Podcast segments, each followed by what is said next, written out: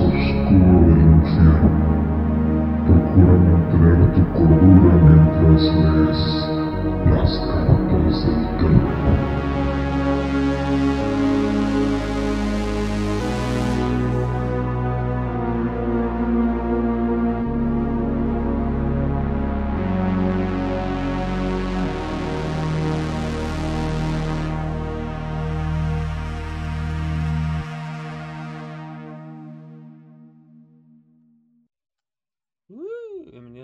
Cartas de Terror, amigos. Buenas noches. Hoy es martes 13. Uh, bien diabólico. ¿Cómo 13.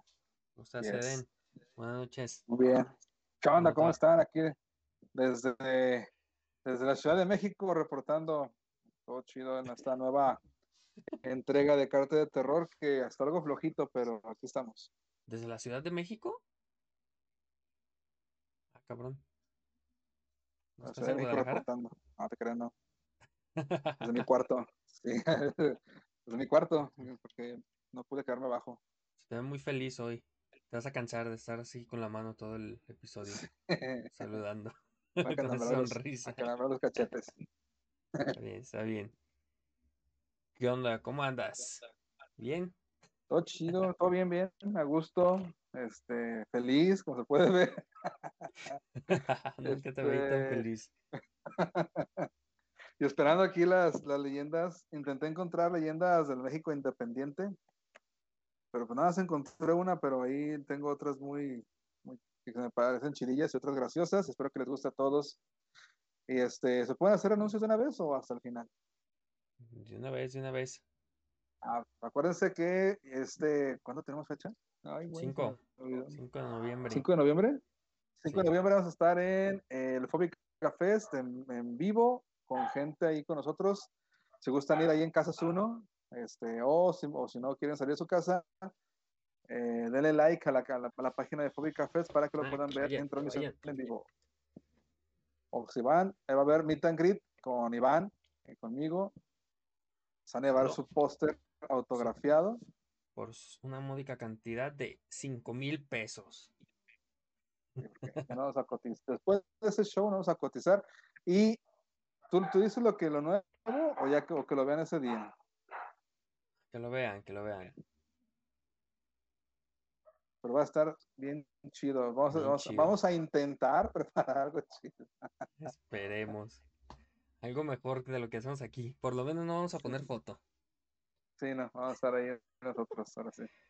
Y si falla el audio, ya no será nuestra culpa. Y esperamos que no se oigan perros. sí, perdón. No, que es que acá también se oye, por eso me levanté ahorita a cerrar la ventana. Pero bueno, vámonos. Ahora sí, vamos a saludar a todos los que están en el chat. Miss Mau, Balokit, Bad Boy, Highton Gamer, Kari Kirarte, Gears Crison, Ismir Gaming, Bad Boy, ya lo había dicho, Arcade Games, Kerjos Gallego, Lucy Little Pet con Mateo y Otamendi ahí presente, Mr. Alex. También está Susi. Y, y, y, y nada más. Somos poquitos el día de hoy. Pero va a estar bueno. Dice Cari que ella tiene muchas historias. Así que nos la va a contar ahorita. Pues a ver, punta Eden. ¿Quieres empezar? ¿O empiezo yo? Bueno, bueno, bueno. Eden, ¿estás ahí? ¿Sigues ahí? Creo que Eden se ha trabado. Sí, Eden se trabó. A ver. Eden, Eden, Eden. Bueno, vamos a comenzar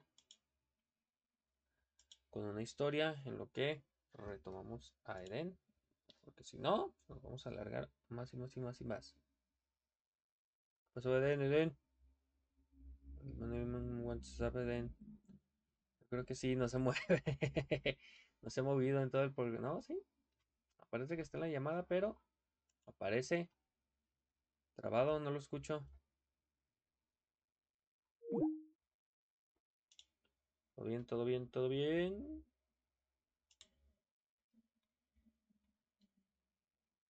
Está maldito este programa.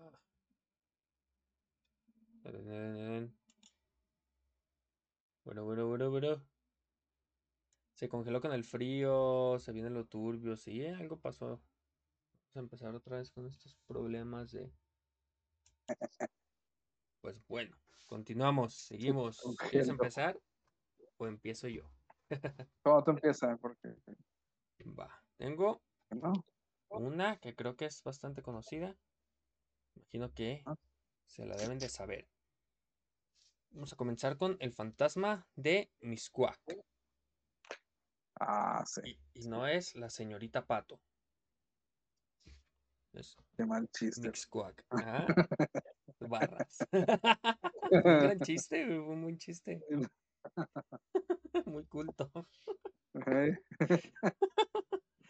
No Sí, de, de saber inglés básico para entenderlo. Ahora lo viste justo cuando aparecieron comerciales. Eh, para que no se escuchara. No comerciales, pues suscríbanse para que no les salgan los comerciales y no se pierdan de estos grandes chistes. Sí. Ahí va, dice. El fantasma de Miscuac. La plaza lleva su nombre, Valentín Gómez Farías. Fue un radical político y presidente mexicano durante la Guerra de Independencia. Lideró y financió un batallón para combatir a los españoles. Aparte de eso, su rasgo combativo lo llevó a manifestar de manera frontal su desprecio al clero, institución a la que consideraba un cáncer para el progreso del país. Esa enemistad con las sotanas también derivó en confrontarse con los conservadores de la época y en su pecado lleva la penitencia. El llamado padre de la Reforma vivió en el barrio de San Juan, localizado en la zona de Miscuac. Ahí tuvo una, perdón, allí tuvo una casona enorme que actualmente es el Instituto Mora. No fue un buen vecino para los habitantes católicos del pueblo. En aquel entonces les molestaba mucho tener que compartir aire con un liberal, con un anticlerial declarado. Su enojo era mayor por dos aspectos considerados blasfemos por los creyentes. En el siglo XIX, la masonería de Gómez Farías y la prohibición a su esposa de profesar su fe católica. Mitos alrededor de su matrimonio refieren que le tenía prohibido ir a misa, rezar el rosario y portar cualquier crucifijo, crucifijo perdón, o escapulario. La animadversión a todo lo que fuera o tuviera que ver con la Iglesia Católica se la llevó hasta su muerte en 1858. Antes de despedirse de este mundo, le pidió a sus familiares, especialmente a su hija, que lo enterrara en el patio de la casona sin ningún ritual de por medio, mucho menos religioso. Le hicieron caso y su cuerpo fue sepultado en el jardín. Al enterarse de su deseo, jerarcas católicos avisaron a la familia que no iban a perdonarle su buen cono de vida y que tampoco iban a brindar servicios para su reposo eterno. Acusado de blasfemia, López Farías fue condenado como una persona maldita por representantes de la iglesia. Nace así entonces el fantasma de Miscuac. Pese a que sus restos fueron trasladados a la Rotonda de los Hombres Ilustres en 1933, el espíritu de Valentín Gómez Farías pe- permanece en Miscuac, sitio donde fue maldecido y donde quiso ofrendar su alma como un acto de rebeldía contra el clero, lo que conlleva a, in- a incluir a creyentes y conservadores. Mientras en la rotonda de los hombres ilustres se dice que se escucha la voz de una mujer rezándole plegarias por las noches para que descanse en paz por la eternidad. O sea que es su esposa. El padre de la reforma vaga en su barrio protegiendo, protegido de cualquier acción católica que vele por su alma. Nada ni nadie puede contra su voluntad, porque cuenta la leyenda el legado masónico lo cuida con una herencia de rituales desconocidos. Es la historia del fantasma de Miscuac, que se dice que se sigue viendo ahí por la, por la casona y también por la plaza, eh, la que ya les decía que se llama Valentín Gómez Farías. También dicen que lo, que lo han visto, lo han escuchado. Y que si le rezas o si oras por su alma, se te aparece. Enojado, supongo. enojado, así es. Esa es la primera leyenda del día de hoy. ¿Qué les pareció, amigos? Cuando, cuando, estaba buscando, cuando estaba con los enanitos bus- buscando información para hoy, sí vi esa de mi squad, se me hizo bien, bien extraña y realmente no le, no le, no le entendí muy bien que digamos. Pero está chida, digo, este. El, no con, desconocía una leyenda en contra de, del de la iglesia católica, vamos, por decirlo de una- de alguna manera. Sí, pues es Sí. que es lo que se dice también que como fue maldito y fue un hereje, Ajá. entonces por eso su alma peca y no se fue al cielo, por Oh, no ser católico. ¿qué? ¿Ven? Sean católicos, sí. Para que No no se metan en la masonería, la masonería es el diablo. Tiene rituales extraños y sabe que es escocés antiguo y nada, es ¿Sí? cierto. yo- Sí, se llama el bueno, creo que el que predomina acá en México, sí, yo no soy experto en masonería, es el ritual escocés antiguo, pero pues es que la masonería está plagada de, también de, de leyendas y de, y de dichos y etcétera. Ajá. Y obvi- obviamente la- hay un pleito ahí muy, muy casado, hasta donde yo sé, entre la masonería y el catolicismo, más que por cuestiones espirituales, por pérdida de, de- de- de fieles, pues. Por poder. Así es. Órale, Estaba ganando la chamba el- el- la masonería en cierto tiempo. con razón. Sí. Pero bueno, a ver. Vamos con la siguiente historia. ¿Tienes una? ¿Ya lista? Simón, tengo varias. Eso. Tengo, uh, vato, encontré unas tres. A ver si es cierto que Gary tiene muchas, dijo que las iba a poner. Ah, sí, es cierto. Pero del Hospital Fantasma de Morelia. Empezamos, empezamos recio. Eso. Esta leyenda tiene origen en un hospital de Morelia, Michoacán, en México. Es un hospital que actualmente está activo, pero que en las profundidades de sus pasillos, salas y cuartos envuelven innumerables apariciones y presencias sobrenaturales que muy pocos las han vivido en carne propia. Especialmente el vigilante del edificio, quien es el que sabe con certeza las cosas extrañas que suceden dentro del hospital cuando prácticamente no hay ninguna persona rondando en el interior. Se dice que en el cuarto de operaciones del hospital, mejor conocido como quirófano, se aparece todas las noches un hombre que inexplicablemente traspasa las paredes y de vez en cuando se escuchan gritos desgarradores, los cuales se cree son provenientes de esa alma en pena que aún no descansa. En el cuarto de la morgue, que ahí oh, está chido, en donde trasladan los, los cuerpos que lamentablemente hayan fallecido, se escuchan frecuentemente ruidos raros, sonidos de vidrios rotos y un rechinido de las puertas como si las estuviera abriendo y cerrando. También al pasar por ese recinto se siente una sensación horripilante como si alguien estuviera vigilándote todo el tiempo. En la sala de terapia intensiva, que está en el octavo piso del hospital, los testigos que han presenciado esta aparición cuentan que por las noches se aparece una mujer con una bata blanca que camina por los pasillos en absoluto silencio, dejando a su paso unas manchas de sangre en el piso y las paredes que luego de un tiempo desaparecen. El vigilante del edificio cuenta que la extraña mujer que aparece en el octavo piso tiene un historial de miedo. Le hicieron un trasplante de riñón, pero lamentablemente el órgano no funcionó como debía y al ver las pocas esperanzas que le quedaban de vida, decidió optar por el suicidio aventándose desde una ventana de ese piso en el que se aparece.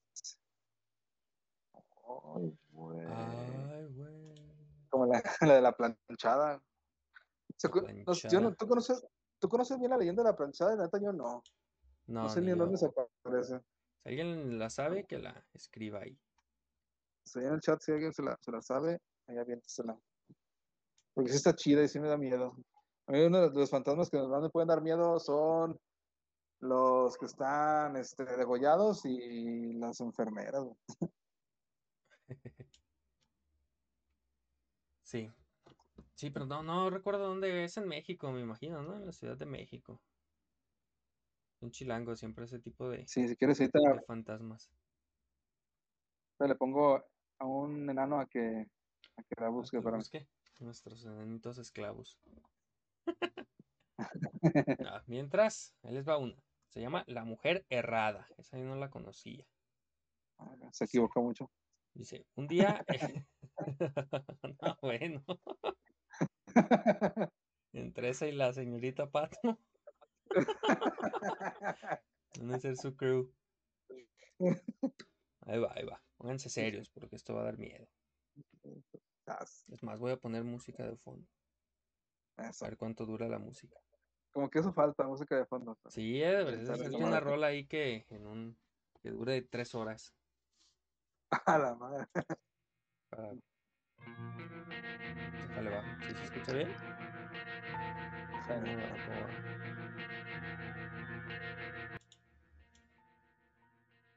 Ahí está, yo con eso. Dice, un día el clérigo solitario decidió buscar una mujer y convivir con ella como si de su legítima esposa se tratara. Repudiado por los fieles de la ciudad, fue su amigo el herrero el único en no darle la espalda. Por la noche, dos esclavos negros solicitaron los servicios del herrero con urgencia en nombre del clérigo para que le clavase cuatro grandes herraduras a una mula negra. Al despertar la llegada al despertar, llegada la mañana, el clérigo observó que su mujer, tumbada en la misma cama, no respiraba. Al bajar las sábanas se encontró con la joven a la que habían clavado las herraduras en las manos y en los pies. Ah, cabrón. Entonces supieron que todo era consecuencia de la divina justicia y que los esclavos eran demonios del infierno. A la madre. Estuvo.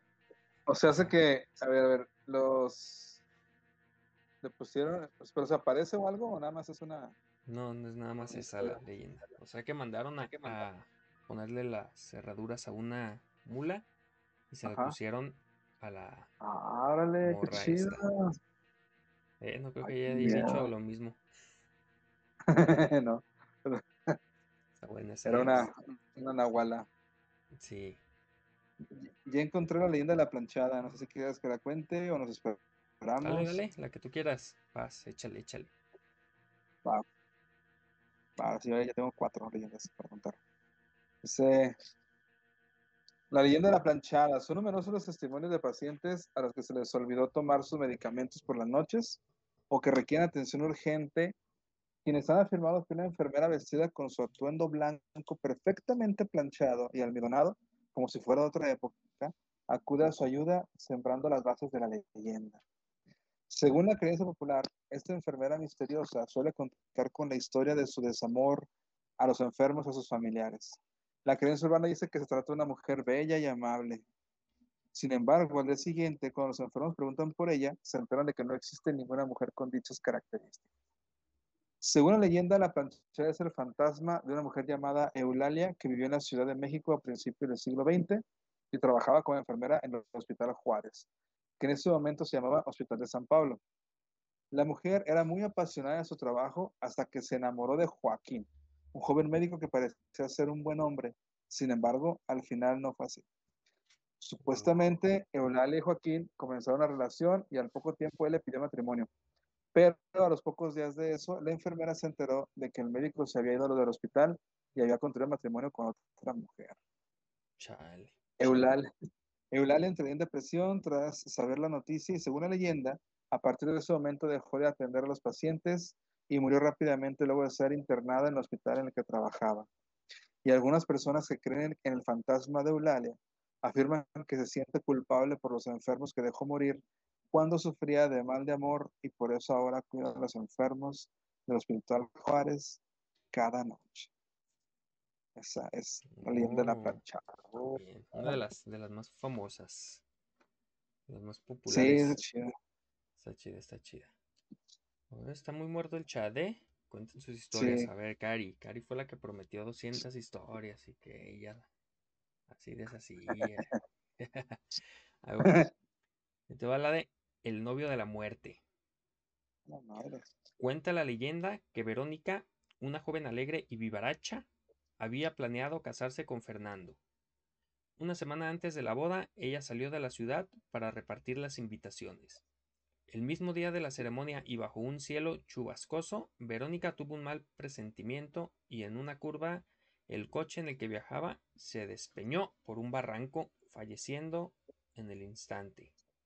Años más tarde, un antiguo compañero suyo del colegio viajó solo a las 12 de la noche por esa misma carretera, donde algunos cuentan que se le apareció el rostro desfigurado de Verónica en la parte trasera del coche.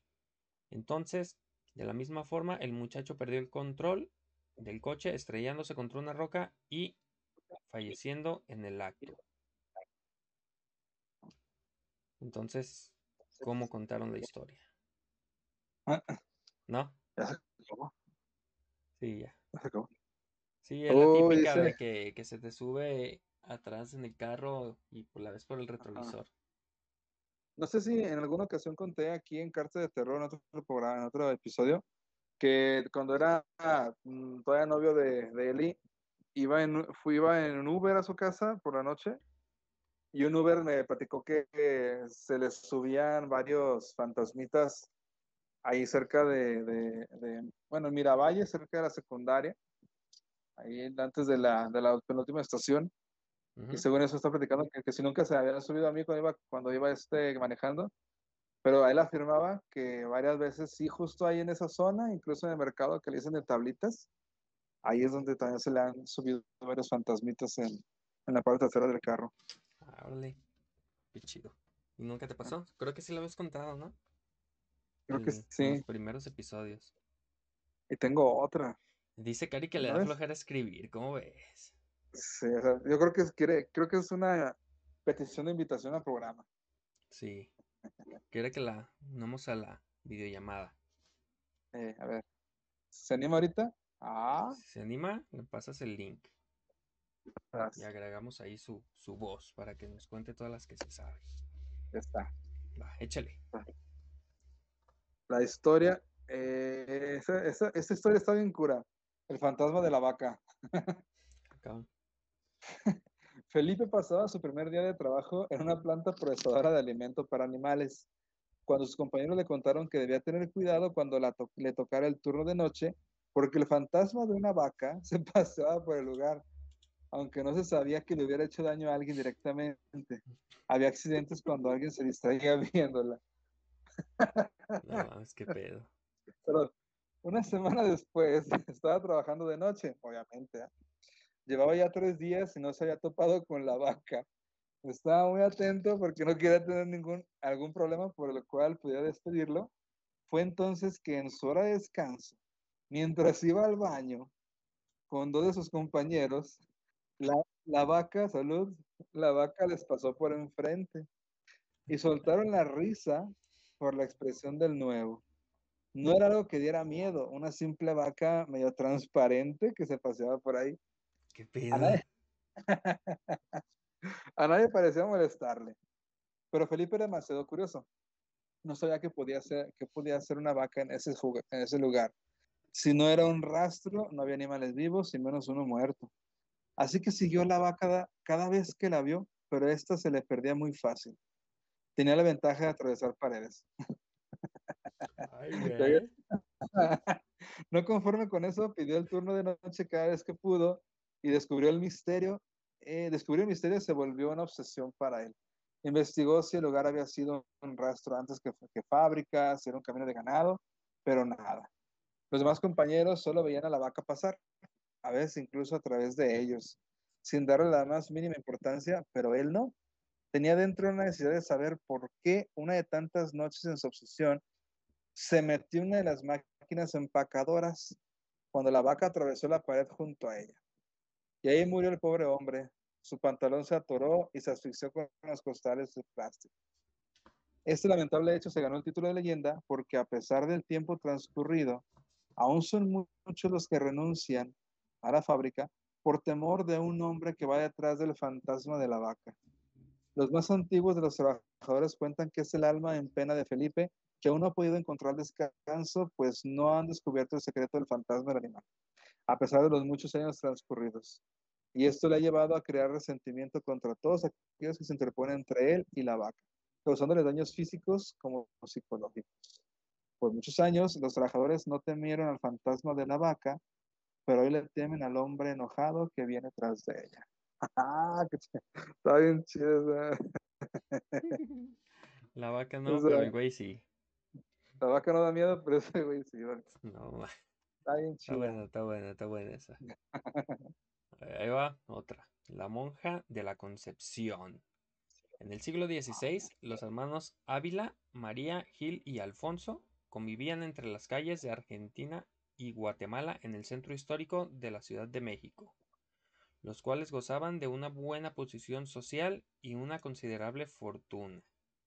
María, la más pequeña, era ingenua y confiada, y un buen día conoció a Arrutia, un mestizo de familia humilde que trabajaba para los Ávila y se había dejado engatusar por su buena vida.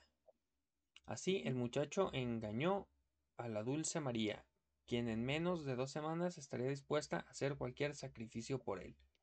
Pocos meses, a pocos meses de la boda, el ambicioso y ruin plan de Arrutia contaba a voces embriagado en los bares de la capital. Llegó a oídos de Alfonso de Ávila, quien prohibió al mestizo ver de nuevo a su hermana, por lo que pronto contestó No puedes hacer nada. Si em- ella me ama, pues el corazón de tu hermana desde hace tiempo que es mío. Puedes oponerte cuanto quieras, pero nada conseguirás. Alfonso le ofreció una gran suma de dinero para que se alejara, y así lo hizo. Se fugó a Veracruz sin despedirse de la que fue su amada. Entonces la desdichada María cayó enferma de depresión. Deambuló por la casa gimiendo y llorando. Al verla en este estado, su familia la ingresó en el convento de la Concepción, conocido por recibir como novicias a las hijas de los conquistadores. María entregó su cuerpo y alma a Dios hasta que un día se enteró que Arrutia seguía vivo y rota de dolor se suicidó ahorcándose desde un precipicio donde quedó inmóvil balanceándose como un péndulo movido por el viento. Muchos son los que afirman haber visto el reflejo de la monja colgada en el agua. Ahora las religiosas conviven con fenómenos paranormales en el convento, porque como dicen, las cosas se mueven y se pierden sin que nadie las toque. Los alaridos nocturnos no cesan y la sensación de que alguien las observa siempre está ahí. Y esa fue la Oh, monja de la Concepción. ¿Eso de, de qué lugar es? ¿Qué estado? En la Ciudad de México. Ah, ya. Sí, Ah, está chida. está buena esa, ¿eh? Vamos bien, Con vamos toda la bien, monja. vamos bien. ¿Alguna ¿Cómo otra? ves, Anay?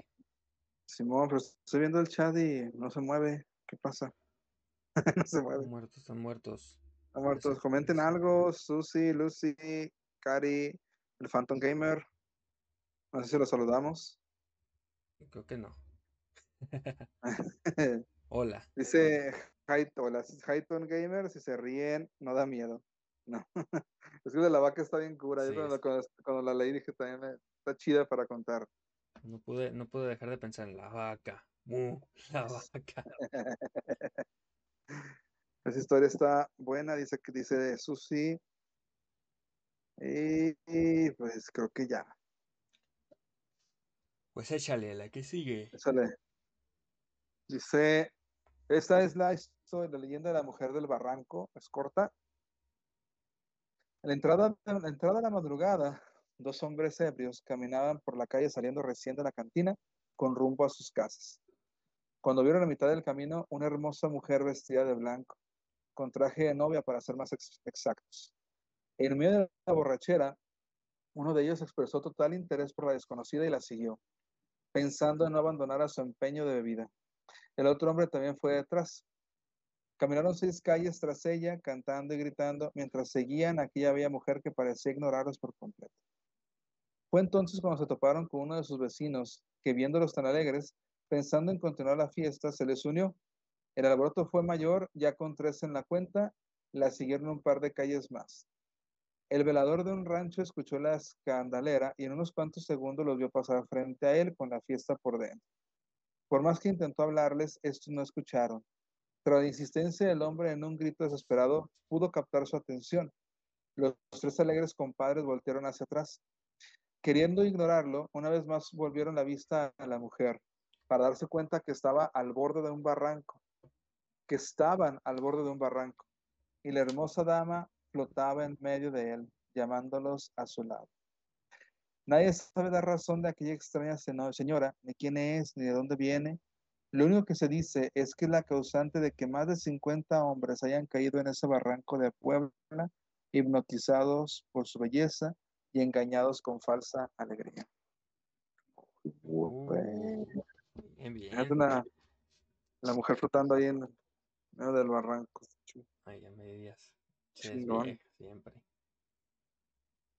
Me parece mucho a la de la mujer, bueno, la, la que se parece, ¿no? Según eso, en, que sale de la catedral y Ajá. camina hacia, hacia el santuario, ¿no? Pero que Sí. tiene cara de, de caballo o algo así. Sí, Bien Sí, baratos. pues sí. Entonces aquí, va. Esta es la siguiente, es la de la portada del episodio de hoy. La cueva del diablo. No, ojalá. Dice así. En las faldas del cerro de la Nevería se encuentra, se cuenta una leyenda mexicana de las más misteriosas.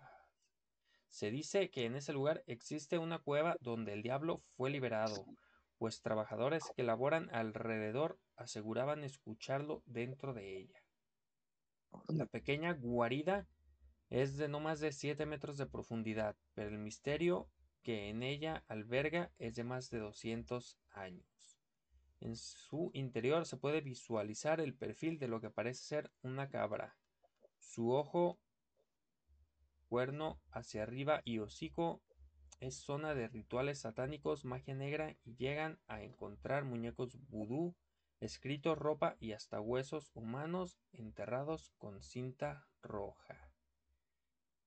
En temporada de vacaciones es muy visitada, pues llama la atención de los turistas por la imagen de un diablo que representa al frente en la entrada, perdón, que se presenta al frente en la entrada para así evitar el paso de los mismos. Se dice que los que se atreven a entrar quedan prisioneros a ella hasta el día siguiente y salen oliendo a azufre.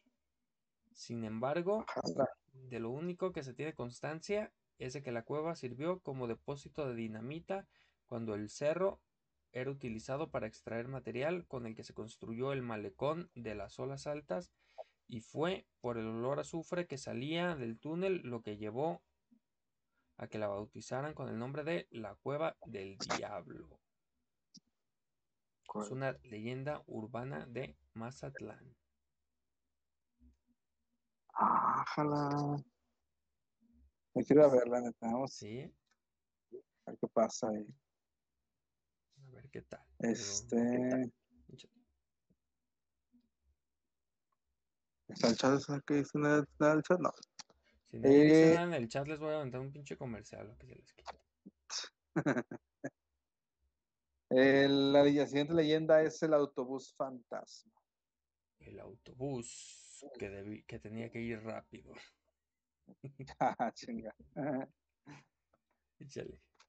La antigua carretera de la ciudad de Toluca a la ciudad de Ixtapán de la Sal era bastante peligrosa, rodeada, de por un, rodeada por un precipicio sumamente profundo y de roca sólida. Una noche, un autobús circulaba por aquel camino. La mayoría de los pasajeros iban dormidos. La lluvia comenzó a caer cuando el autobús inició el descenso por las famosas curvas de Calderón, que eran muy cerradas y peligrosas. Los, los pasajeros se dieron cuenta de que el autobús iba demasiado rápido. Reclamando al conductor, este solo pudo decir, están fallando los frenos. Era imposible controlar el volante y en pocos segundos en una curva el autobús se precipita al vacío. Murieron muchos en el instante del golpe. Otros quedaban inconscientes. Fueron consumidos por las llamas cuando el autobús se incendió. Nadie escuchó los gritos de los pocos pasajeros que pedían ayuda y murieron de una forma terrible. En la central seguían esperando el autobús número 40, el último de la noche, pero jamás llegó a su destino. Poco tiempo después, por la carretera, comenzó a circular un autobús antiguo, pero muy bien conservado, con pasajeros muy bien vestidos, que siempre iban despiertos, pero sin pronunciar una palabra. De vez en cuando recogía gente en medio del camino, transportándolos sin contratiempo cerca de su destino, pues nunca llegaba a la terminal. El conductor les pedía que bajaran un poco antes diciendo, baja ahora y no te gires antes de que cierre la puerta o jamás dejarás el autobús. Quienes obedecen escuchan el sonido de la puerta al cerrar y el motor del autobús arrancar, pero no ven nada alejarse. Los desobedientes que se giran ven el autobús hecho pedazos, dentro de él esqueletos descarnados, personas calcinadas y desmembradas. Se dice que a partir de ese momento su fantasma sube al autobús y viajará eternamente en él por causa de, de su desobediencia. Uh, creo que esa ya la habíamos contado. Eso está chido. Sí, no, creo que ya la habíamos contado.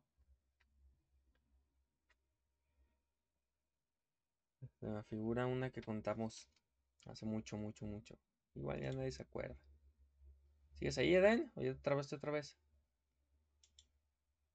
Aquí ando, aquí ando, aquí ando. Va, vámonos con la siguiente. Es la Casa Negra de la Roma. Sí, la colonia Roma ha nombrado varias veces, ha sido nombrada varias veces, ya que es de las más antiguas de la Ciudad de México. Y es por su antigüedad que se ha llenado de leyendas que incluso en nuestros días siguen provocando miedo. Una de las leyendas es la Casa de la Roma, ubicada en la avenida Álvaro Obregón. Está en completo abandono, vidrios, vidrios quebrados y señales de vandalismo. Los vecinos aseguran que algo aterrador ocurre allí dentro, ya que caída la noche se logran escuchar golpes, pasos y hasta murmullos, pues son los cricosos ahí que se meten yo creo. El origen de la casa se remonta a la década de los 30 y 40, cuando la ciudad pasaba por la época de la tifoidea, la cual ya se podría tratar, pero no era tan fácil buscar una solución para todos los enfermos. Varios eran enviados a hospitales improvisados, entre ellos la Casa Negra, que atendía a enfermos las 24 horas. La tifoidea, la tifoidea incrementó y varios grupos religiosos culpaban a los demonios por el padecimiento y la forma en que se expandían hacía pensar que si, se, que si te enfermabas era un producto de un castigo divino, por lo que los fanáticos religiosos prendieron fuego a la Casa Negra, con todo el personal y pacientes allí dentro. Fue aterrador ver el sitio después del fuego, sin duda una visión sacada del infierno. Lo que desata el misterio es que la construcción no tuvo daños aparentes. Después de los diferentes acontecimientos, pasó a manos de una familia joven que tenía tres hijos y por situaciones extrañas una mañana la familia fue hallada sin vida sin que nadie supiera qué había pasado con ellos. Desde entonces la propiedad ha pasado a manos del gobierno y yace en total abandono. Esa fue la casa negra. ¿Cómo la vieron? ¿Sigues ahí, Eden? Sí, aquí ando, aquí ando. Ah, ya, ya. Va. ¿Tienes otra? Sí, voy, nada me dejan en modo de lugar. para- Va. Bueno, mientras me voy a aventar la de El Callejón del Aguacate. A ver qué, qué con esa dice. Las calles y las casas de Coyoacán resaltan por sus casonas con estilo antiguo que nos recuerdan una mejor época.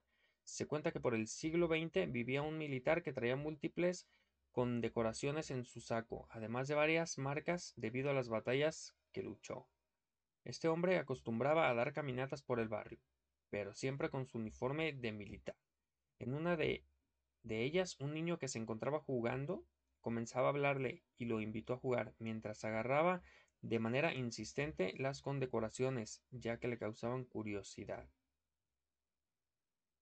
Esto provocaría que en un ataque de ira el militar le quitara la vida enfrente de un palo de aguacate y de un monje que se asomaba desde la ventana. Se dice que si te encuentras solo en el callejón podrás escuchar muy de cerca la voz del niño e incluso verlo correr como si estuviera jugando.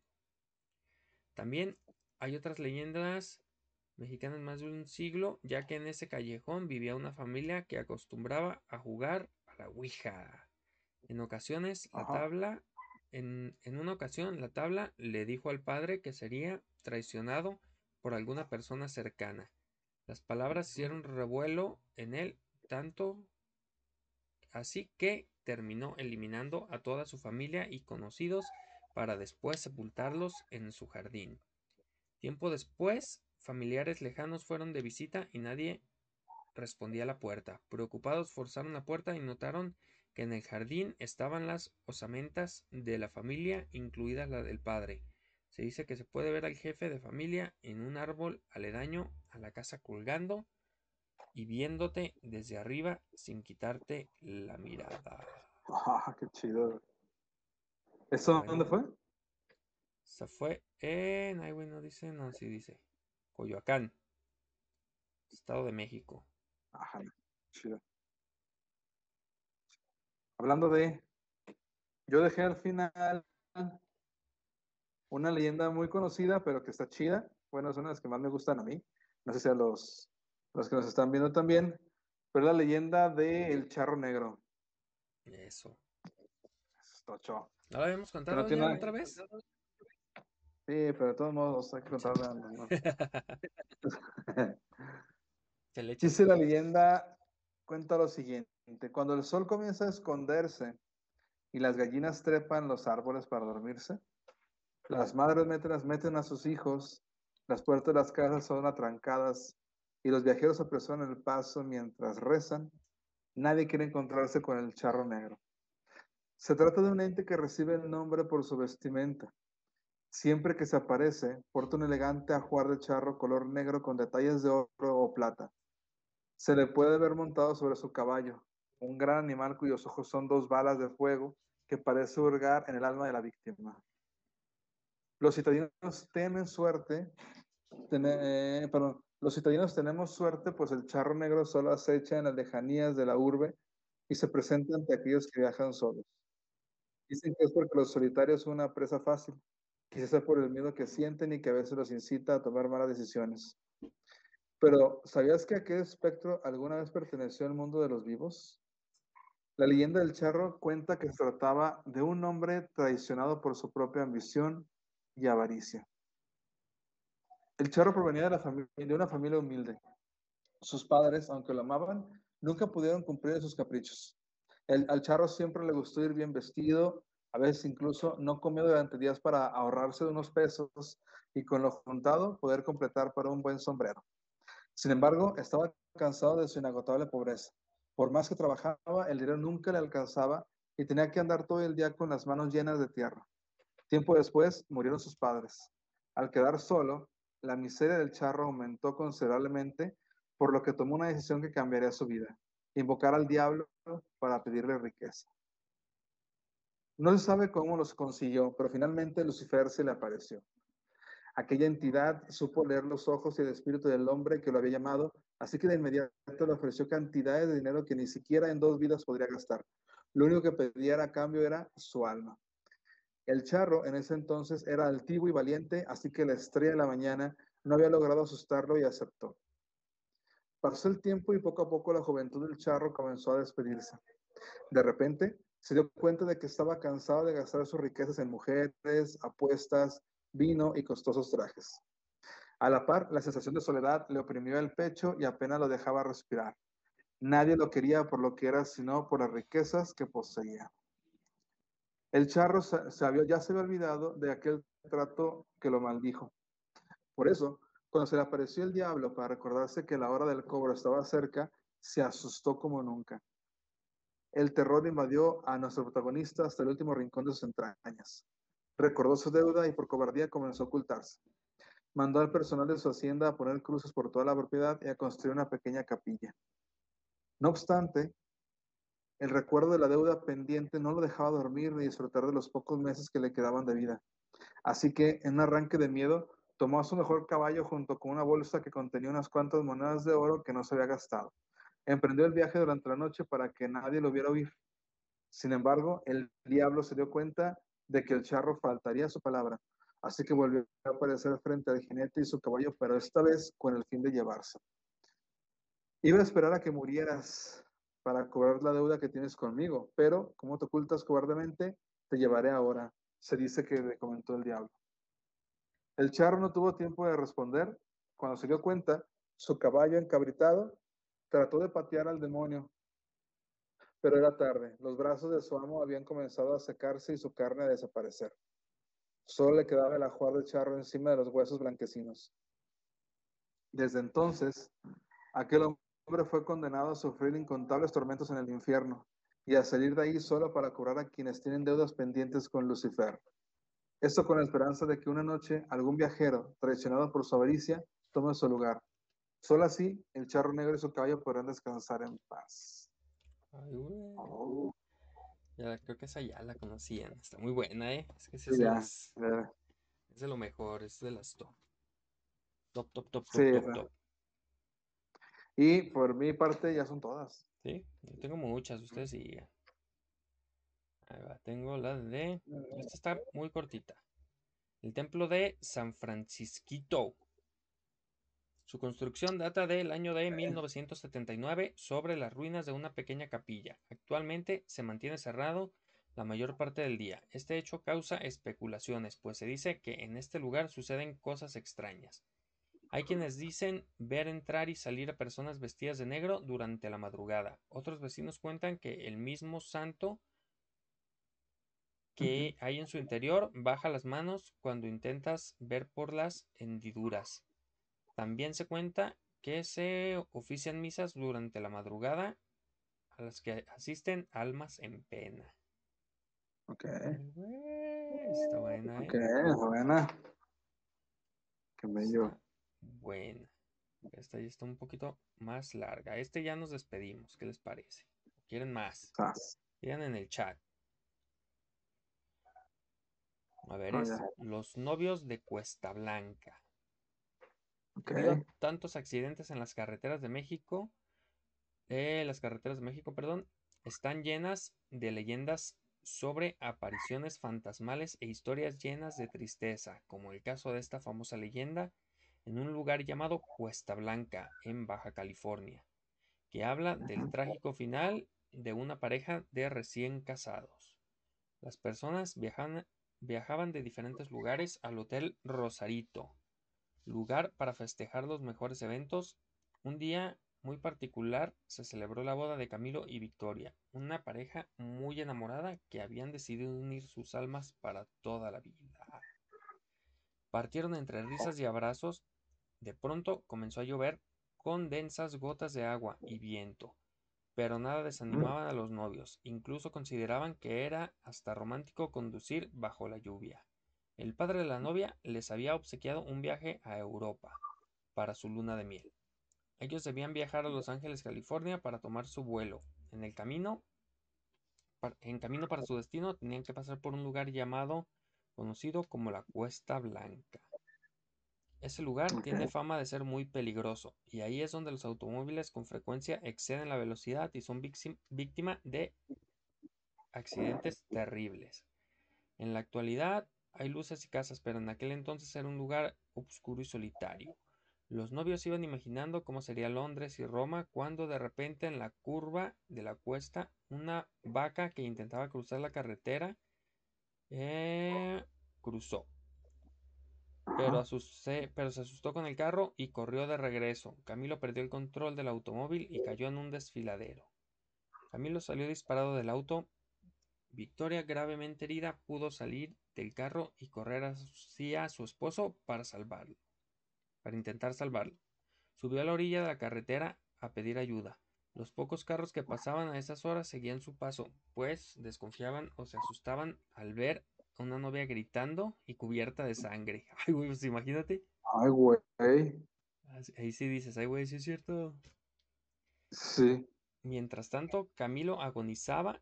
Victoria, ahogada en llanto, decidió pararse a la mitad de la carretera para forzar a los automóviles a detenerse. Y entonces pasó un camión de carga cuyo conductor no la vio y la atropelló. Al otro día, el conductor no soportó la culpa y se entregó a las autoridades. Estas acudieron al lugar de los hechos, encontrando el carro destrozado y a Victoria y Camilo muertos uno junto al otro. No se explican cómo había llegado el cuerpo de Victoria al lado del de Camilo, pues el conductor dijo que ella había quedado justo al otro lado de la carretera. La leyenda Ajá. cuenta que hasta hoy en día Victoria se aparece en la cuesta pidiendo ayuda a los conductores que pasan por ahí. Su vestido blanco y su vestido es un es de un blanco radiante que logra encandilarlos. Otras veces con ese vestido ensangrentado y cuando se detiene a ayudarla dice con voz de desaliento, ya es demasiado tarde, mientras sigue su camino con la vista perdida y desapareciendo. Ojo, Está buena, ¿no? Está buena, está buena. Qué Oye, miedo ver una mujer gritando ahí de vestida de blanco. ¿Quieren otra o ya? Ay, espera, espera. ¿Qué dice el chat? Tiene. Acaba de llegar Otamendi. Hace Otamendi, buenas, qué milagroso. Ah, Bueno, ya. Milagro, compa. Otamendi ya volvió, dice. Excelente. Tengo una, una que envió, que sí escribió Cari en el chat, pero no aparece. Y me Ah, la envió por WhatsApp. Ah, échale. Dice lo siguiente. Dice Cari Quirarte, me sé la del español leproso. A ver. Dice que durante la época pre-independiente se separaban a los leprosos y los encerraban en el Panteón de Belén, en Jalisco. Se cuenta que había un español que había adquirido la enfermedad, pero era muy rico y poderoso. Él no quería aceptar que lo pusieran en cuarentena, pe- pero aún así lo separaron.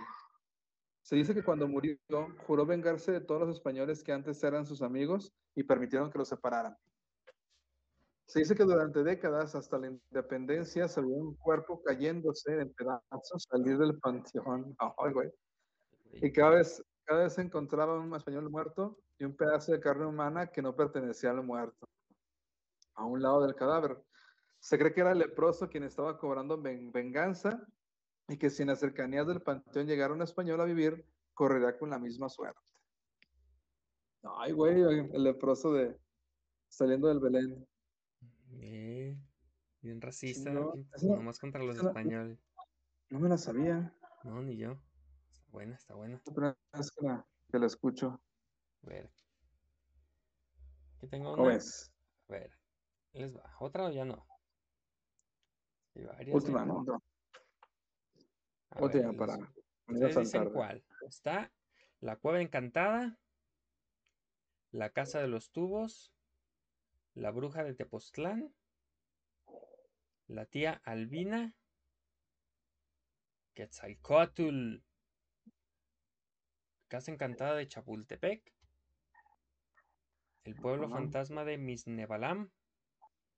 Ah, ese de Misnebalam es en Mérida. Bueno, cerca de. Mérida. La Clínica 25. La Dama de Rojo. El Charro Negro, sí. La Chorca. La Chorca está rápida. Ya va la Chorca mientras piensan en otra.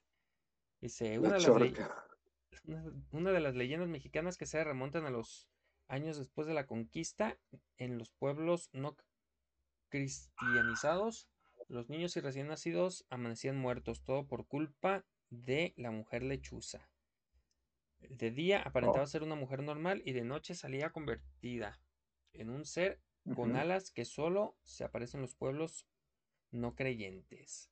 Deja caer un hilo a través de la rendija de las casas y así extraía la sangre por el ombligo y la cabeza de los niños dejándolos fríos, secos y muertos. A pesar de ser una leyenda muy corta, aún causa revuelo y temor en algunos pueblos. Oh. El autobús de la muerte. Hay otra que está cortita. Ek Chapat se llama. Muchas de las culturas antiguas, como la maya y los aztecas, dejaron grabadas la existencia de muchos más seres que habitan en este mundo. Tal vez tus abuelos te han contado una de las leyendas mexicanas más antiguas, el Ek Chapat. El Ek Chapat es un cien pies negros, es un cien pies negro, un ser monstruoso de siete cabezas humanas y cien patas con un cuerpo gigante. Asciende a la tierra en las entrañas de la selva lacandona cuando tiene hambre y es capaz de asustar al guerrero más valiente. Para su dieta prefiere a los hombres, ya que las mujeres tienen un sabor muy dulce para él. Esta bestia acecha a sus víctimas cuando caminan solos por la selva. No es un ser maligno, solo una criatura que está arriba de nuestra cadena alimenticia. A esta criatura le gustan los juegos, los juegos, así que se da la oportunidad de vivir con sus potenciales víctimas siempre y cuando logren adivinar los acertijos que propone. Y ese es el Ek. ¿El qué? ¿Qué dijimos? ¿Cómo se pronuncia? El. Ek Chapat. El ex chapat. Ojalá, Y listo. ¿Y en otro ya? Como tú digas, vámonos. Bueno, Ah, una ya, ya. Ahora sí la buena. Va, la dama de rojo. Clínica 25. ¿Cuál tú escoges? El pueblo fantasma de esa- Miss Nevalam. estaba, estaba leyendo el, el chat que dice, eso sí, muchas ni sabían que existían. La bruja de Tepoztlán y ese gallo que se escucha de quién es. No sé, ¿Ese qué? ese gallo que se escucha de quién Ah, es. cabrón. La casa encantada de de ser. León. Ya creo. ¿Cuál entonces? La de la clínica. Zavala dice que me suscribo o qué. Sí, suscríbete. Suscríbete, suscríbete. Todos suscríbanse. La de la clínica, ¿no? Sí. La clínica y dice la bruja de Tepoztlán. ¿Qué más? ¿Qué más? Ahí va la clínica, pues. O la de la, la bruja de Tepoztlán, para la que eligió este Otamendi. O las dos. Está corti- La de la clínica está corta, ¿eh? Está eso. La bruja de Tepoztlán. Por las dos. Se cuenta que en el pueblo mágico de Tepoztlán, Morelos, habitaba una bruja llamada Estli, que en náhuatl significa sangre. Los habitantes se encerraban muy temprano en la noche por miedo a toparse con ella. Se decía que llegando la noche se quitaban, se quitaba sus piernas para ponerse unas de guajolote. Se arreglaba el pelo, no, no. se subía en un- una de las escobas hechas con ramas secas y salía volando por las puertas o ventanas. Y al llegar al cerro se prendía como una bola de fuego para comenzar a volar por dos o tres horas para acechar a sus víctimas. Ella estaba casada con Tenoch, un hombre que no tenía idea de la criatura que era su mujer. Los habitantes sospechaban de ella, pues cuando la veían pasar susurraban sobre su extraño comportamiento y peculiar vestimenta. Los rumores llegaron a él, quien al escuchar el rumor de tantas personas empezó a dudar de su mujer. Ese mismo día llegó a casa diciéndole que estaba muy cansado y que solo quería dormir. Ella le contestó que también dormiría cuando terminara de cocinar un plato de rellena frita, comida que consiste en una especie de tripa rellena de sangre de vaca. Mi esposo es una bruja, dice. Ya acostado, Tenoch hizo un agujero a su cobija, por donde espiaría a su esposa. Pasando por un pasado un tiempo, vio cómo cortaba un mechón de su larga cabellera negra que enredó en su pierna, logrando que ésta se desprendiera de su cuerpo. Terminando, ella salió volando con su escoba al cerro. Horrorizado salió. eh, horrorizado salió y alarmó a los vecinos corroborando los rumores. El pueblo se armó en antorchas y machetes. Subieron al cerro a buscar a la bruja, encontrándola gracias al, llanto de un recién nacido que había robado y pretendía Ajá. matar. Tenoch, al ver a su esposa convertida en esa criatura, no dudó en acercarse para atraparla mientras estaba distraída. Junto con otros tres hombres, lanzaron una red sobre ella, logrando capturarla. La multitud gritaba que la quemaran. Armaron una hoguera y la amarraron a un poste, pidiéndole que confesara sus pecados. Ella se negó. Entonces Tenoch dijo a la multitud que le prendieran fuego. Ella pedía piedad y entre gritos de desesperación se escuchó la voz de un demonio que decía ven a mí.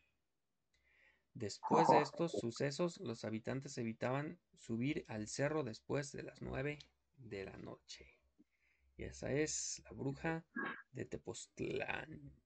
Yeah, estuvo, estuvo buena. Está buena. Pues ya, nos despedimos con esa. ¿O quieren Tengo, más? tengo, tengo un reclamo. A ver, Ahí Zavala dice, Adán me sale congelado. No sé quién sea Adán. uh, Adán, pues.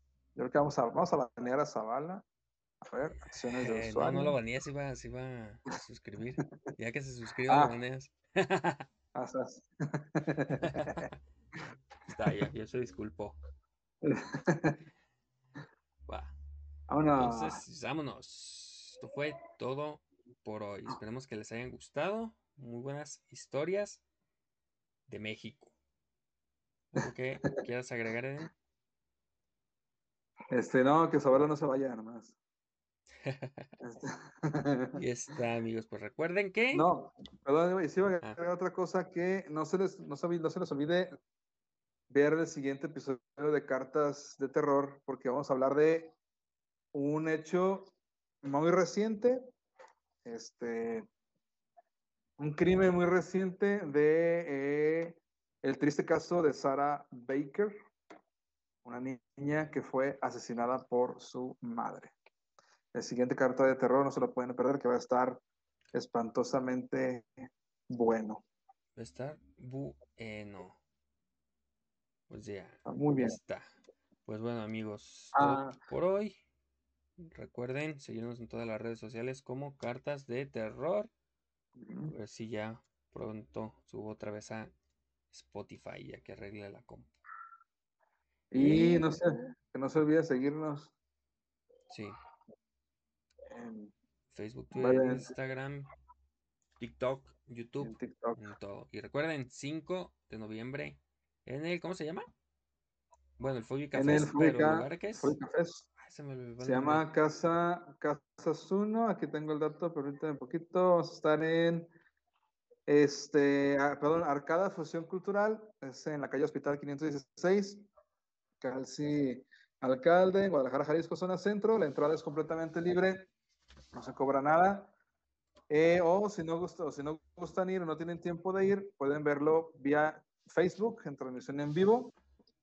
Va a ser el sábado 5 de noviembre de 7 a 8 de la noche, una presentación en vivo de cartas de terror. Pero si van todos y piden más, alargan hasta las 10 de la noche. Así es.